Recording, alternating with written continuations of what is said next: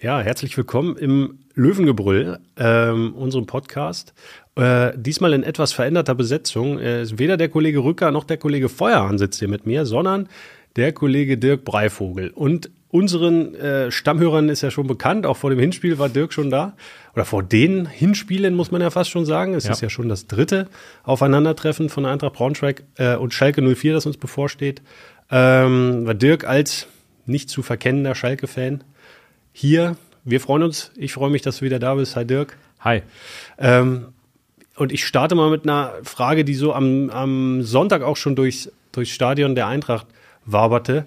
Äh, wie sehr geht denn Schalke gerade das Ganze, äh, der Arsch auf Grundeis, wenn sie Richtung Braunschweig schauen?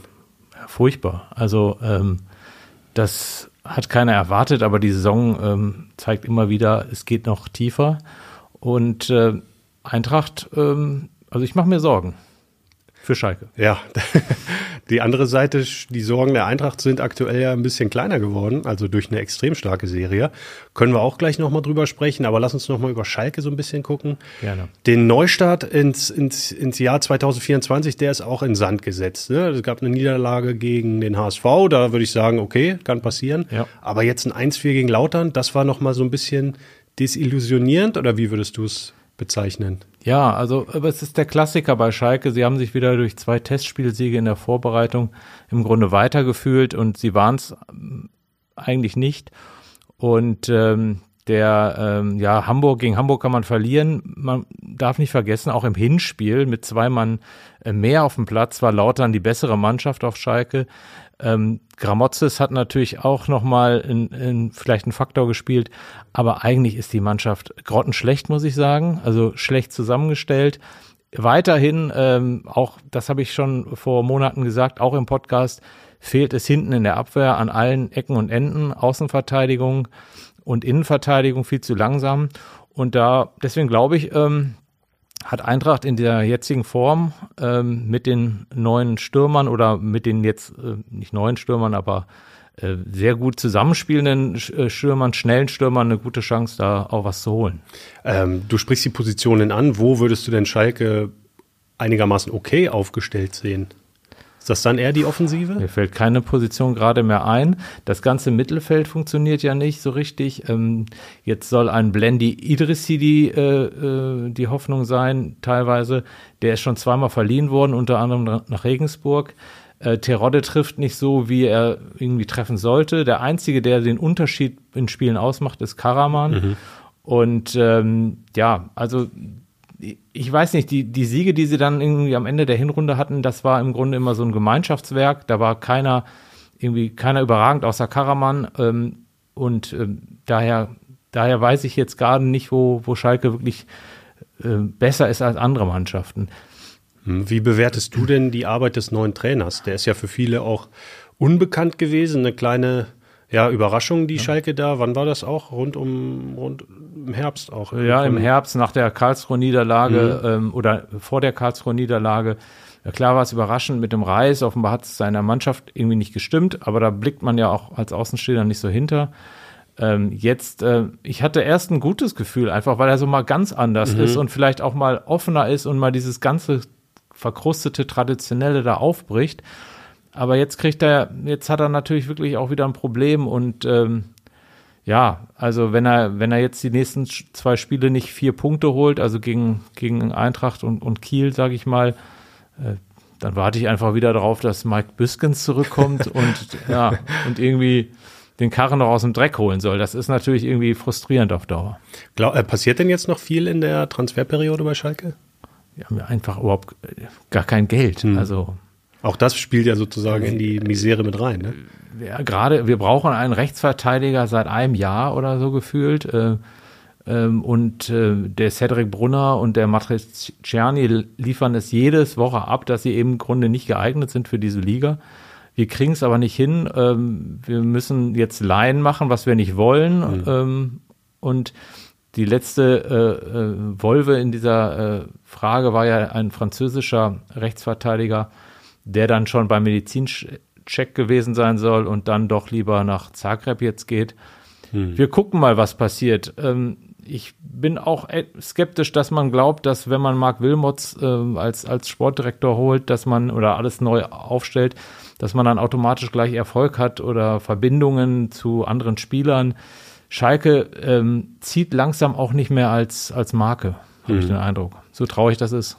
Und was würdest du empfehlen oder was denkst du als Fan, was muss bei Schalke passieren, damit da dieser Turnaround gelingt? Nicht nur in dieser Saison, sondern auch wieder grundsätzlich, dass da wieder dieses Gefühl von, wir sind Schalke und wir, äh, wir stehen zusammen und wir können, müssen und ja, gehören ja in Liga 1.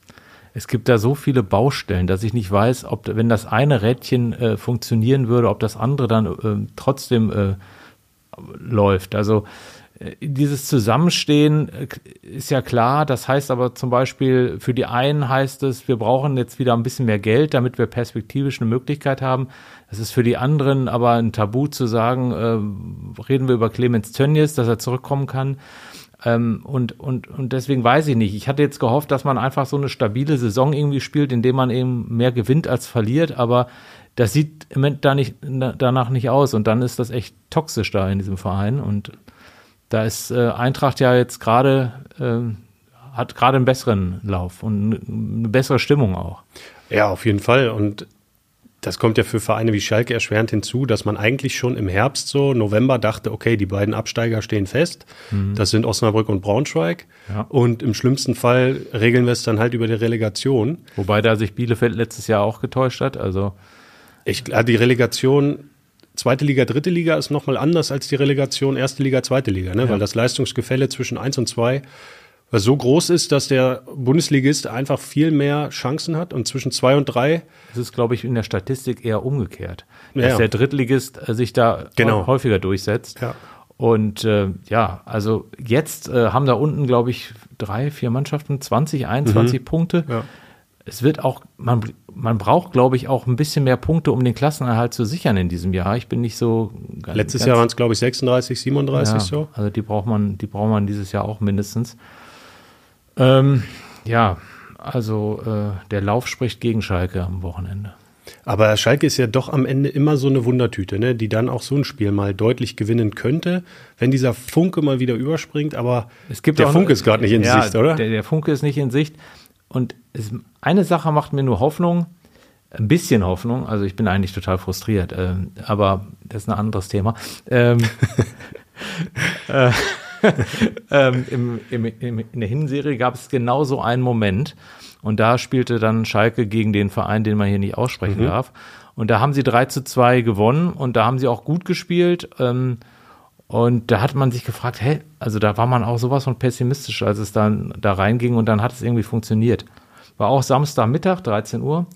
Und naja, das ist das Einzige, an was man sich äh, klammern kann, aber ich glaube, äh, wenn da 6000 äh, Braunschweiger mitfahren ähm, und die da äh, Alarm machen und am Anfang ähm, irgendwas da passiert, das war nämlich genau der Punkt, ähm, das war bei Hannover auch so, die waren auch, oh Hannover, ähm, äh, schneiden wir raus. Schneiden wir raus. Das war dann auch so, die haben dann kein Tor gemacht und Schalke hat irgendwie kurz vor der Pause einen reinge, reingewirkt, lassen wir irgendwie mal, mal getroffen, ausnahmsweise. Und dann, dann lief das irgendwie in die Richtung und da haben sie sich auch von einem zwischenzeitlichen Ausgleich nicht äh, äh, ins Boxhorn jagen lassen. Das könnte es sein, aber. Ist schon wenig Hoffnung, muss man ganz ehrlich sagen. Es ist wenig Hoffnung, ja. Also ich glaube, also ich glaube persönlich, dass das. Gleich wirst du mich ja nach, noch später nach Tipps fragen. Ich habe mir noch ein bisschen, noch keine ganz dezidierten Gedanken gemacht, aber ich glaube, dass Eintracht die, die Schalker überholen wird am Wochenende in der Tabelle. Ähm, das Gute für dich ist ja, klar, dein, dein Grundblutpegel ist Königsblau, aber so ein bisschen Gelb hat sich ja in den letzten Jahren auch mit reingemischt in deine Sympathiewerte äh, eines Fußballclubs. Wie schaust du denn von, von außen so auf die Eintracht?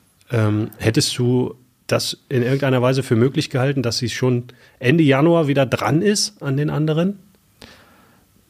Ja, eigentlich auch nicht. Ähm, ich, wenn man hier seit 15 Jahren in der Stadt wohnt und äh, dann, dann hat man natürlich auch ein, ein, Gefühl für diese, diesen Verein, denkt man, aber er hat viele Parallelen zu Schalke, mhm. auch so von seiner, von seiner Art her.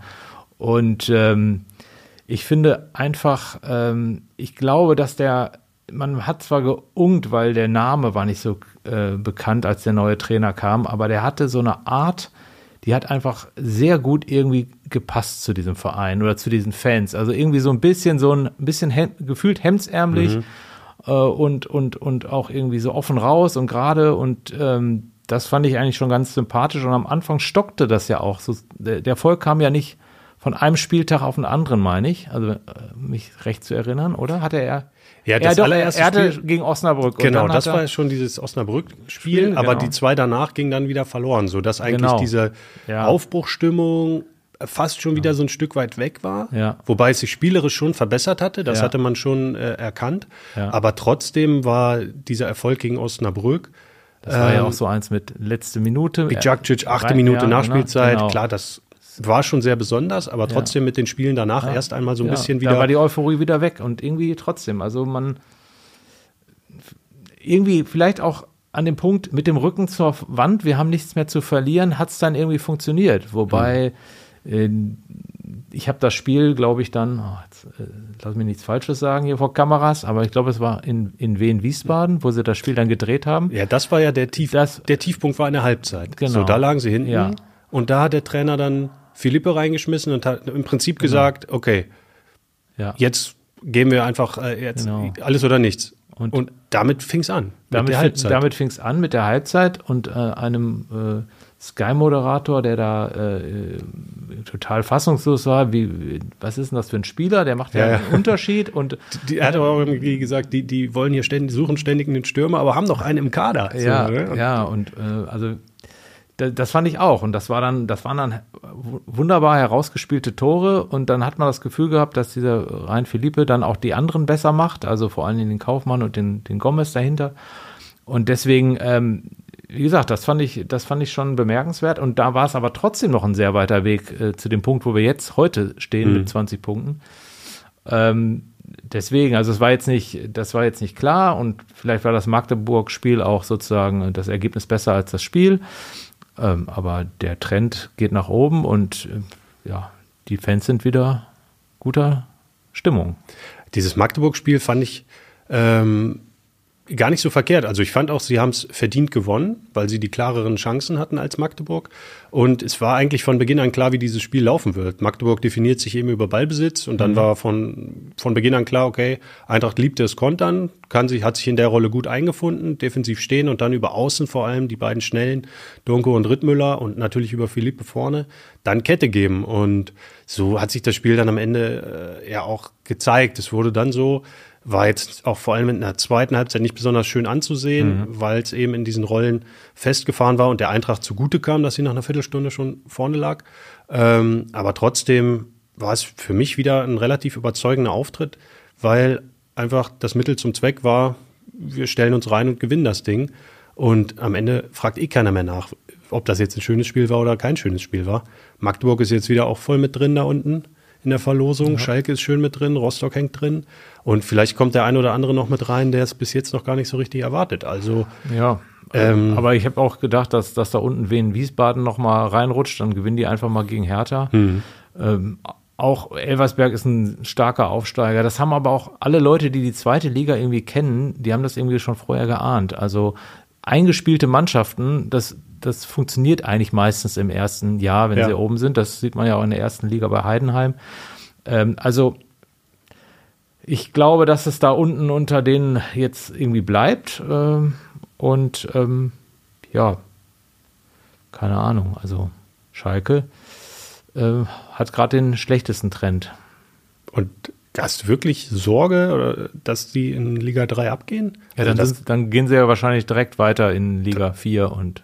Aber das kann man sich ja wirklich 0,0 ja, vorstellen eigentlich. Ja, das kann man sich auch nicht vorstellen. Aber ja, mir macht da jetzt gerade nicht viel ähm, Hoffnung.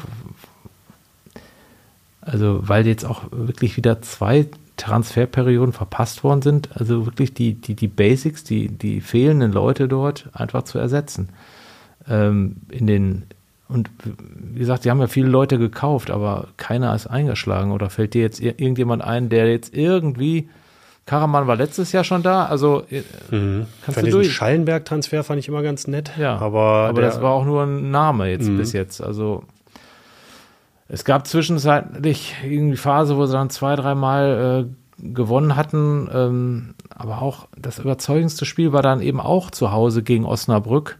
Und da weiß man ja auch, warum. Mhm. Weil Osnabrück ja wirklich vielleicht schon Ja. fast weg ist. Hm. Also, es ist nicht viel Optimismus aus dir rauszuholen. Nee, aber gut. Ich könnte, ich hätte mir noch zwei Bier reinstellen können, vielleicht wäre es besser gewesen. Vorher, weil wir äh, Transparenz, wir nehmen mittags auf und vorm Mittag Ja, äh, nee, verzichten wir in der Regel auf Alkohol natürlich. und natürlich auch äh, aber vor ich hatte eben Aufnahmen. gerade noch so einen Gedanken zur Eintracht, aber der ist mir jetzt leider äh. Es geht mir auch ständig so. Der ist mir irgendwie weggefallen gerade. Also der. Gedanke, den ich noch hatte zur Eintracht, war auch äh, mit Blick auf Richtung Hinspiel, also Zweitliga-Hinspiel. Das galt ja dann auch als Ende, Anfang vom Ende für Thomas Reis. Ja. Also dass ähm, dieses 1 zu 0, äh, das auch durch einen kapitalen Abwehrfehler damals äh, entstanden ist, durch ein souveränes Tor von Fabio Kaufmann dann, ein 1 zu 0, der erste Sieg unter äh, Jens Hertel. Ähm, und Schalke war da ja wirklich auch schon dramatisch. Da hätte es äh, 4-0 schlecht. ausgehen. Also nach der ersten Halbzeit hätte es 3 oder 4-0 für Eintracht stehen können. Dann hatte man wieder ein bisschen Spielpech, aber das ist das Gefühl, dass man das seit drei Jahren Spielpech hat. Aber das ist natürlich ein rein subjektives Empfinden. Also Terodde hatte ein, kna ein knappes Abseitstor, glaube ich, und dann gab es, glaube ich, gab es noch eine gelb-rote Karte. auch? Das war ein Pokal dann. Das war, die hatten ja kurz zuvor auch noch im Ja, Pokal okay, gespielt. Ich glaube, die gelb-rote war im Pokal Griesbeck.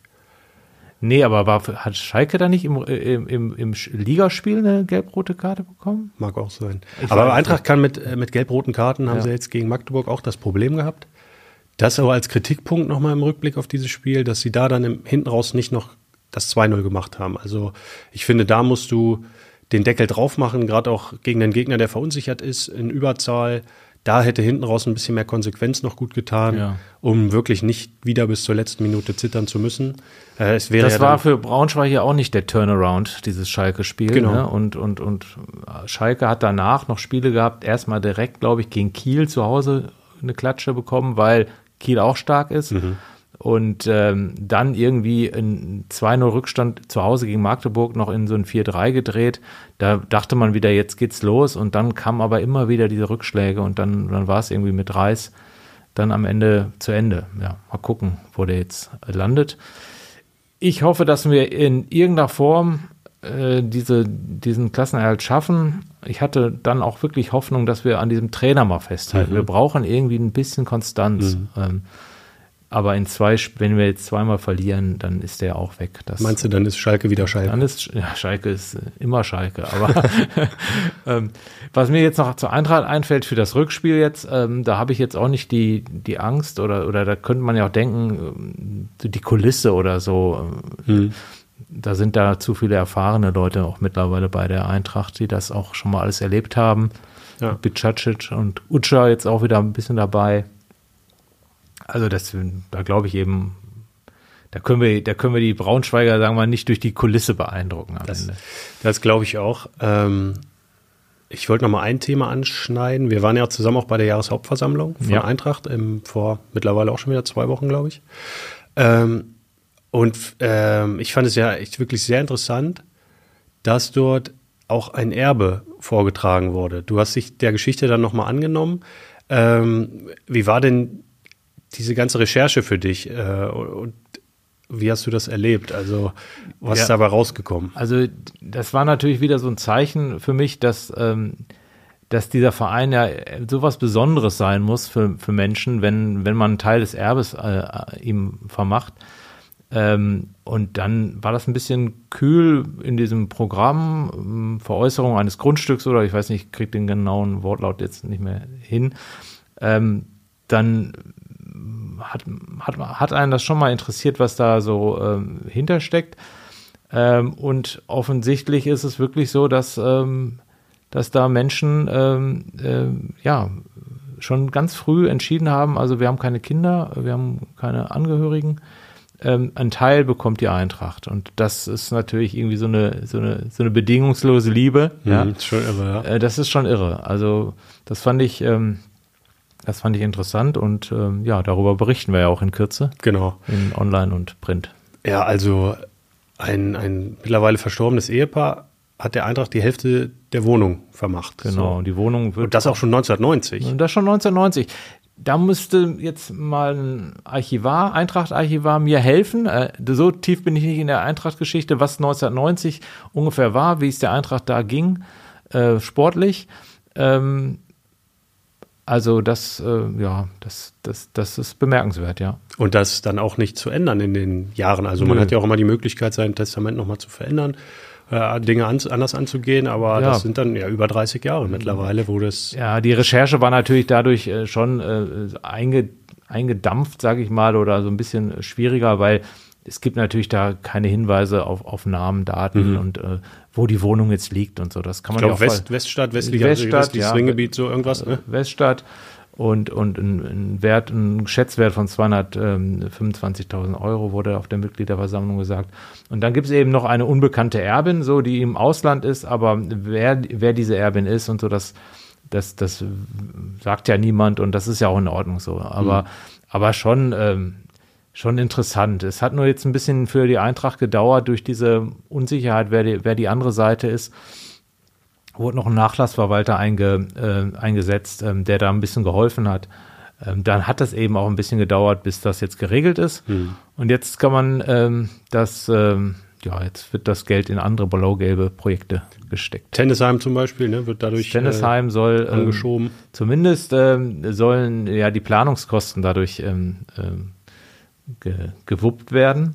Ähm, da waren noch andere Themen auf der Mitgliederversammlung eine, aber das Tennisheim ist sozusagen, glaube ich, der, der, der Großteil, der dann durch die Erbschaft 135.000 irgendwie ähm, Hilfe bekommt. Und das ist ja auch gut. Man hat ja bei der Mitgliederversammlung gesehen, Eintracht ist mehr als die Profiabteilung. Mhm. Und ähm, ich glaube, deswegen ähm, lebt dieser Verein ja auch. Die guten Nachrichten für Eintracht reißen praktisch nicht ab. Ähm, Ja. es wird immer besser und jetzt Ich- auch noch Schalke. Und ich habe ja auch letzten Mal im Podcast gesagt, also wenn ich im Eintrachtstadion bin, dann verliert Schalke. Und jetzt ähm, bin ich nicht auf Schalke. Das kann Und- ich schon mal verraten. Ähm, mal gucken, wie es ausgeht. Ich sage, ich sage, es, es geht 1-2, sage ich. Echt? Ja. Okay. Ich würde auf einen Unentschieden gehen. Ich glaube, einerseits reißt die Siegesserie der Eintracht, aber ein Unentschieden auf Schalke wäre, glaube ich, immer noch ein guter Erfolg. Ähm, 1 zu 1 würde ich tippen. Auch ein guter Tipp, ja. Dirk, wir sehen uns spätestens nächstes, nächste Saison hier wieder. Meinst du? Hier. Äh, Beide zweite Liga. Oder beide Dritte? Äh, ah, hoffen wir das wollen wir, so wollen wir das Gespräch nicht enden lassen. Ja, das, äh, das hoffe ich auch. Schön. Danke, dass du mal wieder da warst. Alles klar. Mach's Bis gut, dann. ciao. Ciao.